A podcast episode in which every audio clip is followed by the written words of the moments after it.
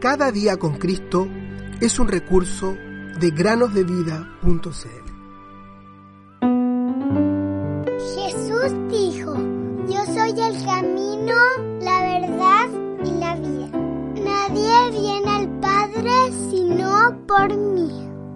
Juan 14, 6. Muy buenos días queridos niños, ¿cómo están? Bienvenidos a una semana más para meditar en el podcast Cada día con Cristo. Es interesante, queridos niños, meditar en las cosas que hacemos y en aquellas que hacen los demás por nosotros todos los días sin pensarlas mucho.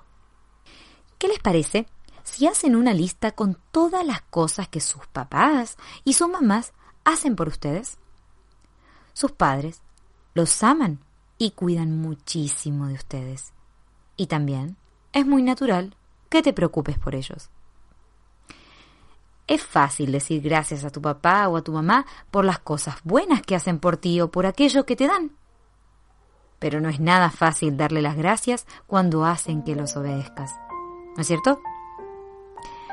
Cuando desobedeces, quizá tus padres te castigan o te envían a tu habitación. Y esto sucede porque los padres que aman a sus hijos los disciplinan. Dios les dice que deben hacerlo.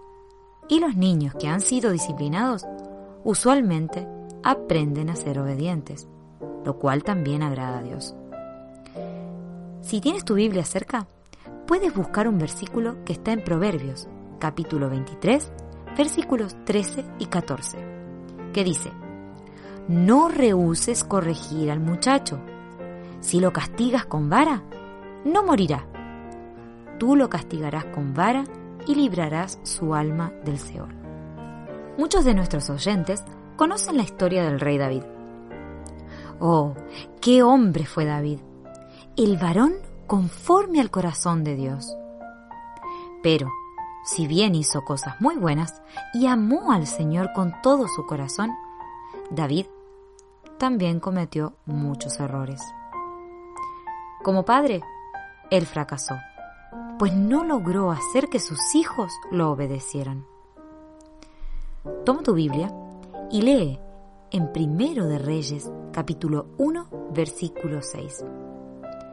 Allí leemos que David no había disciplinado a su hijo Adonías cuando se comportaba de mala manera.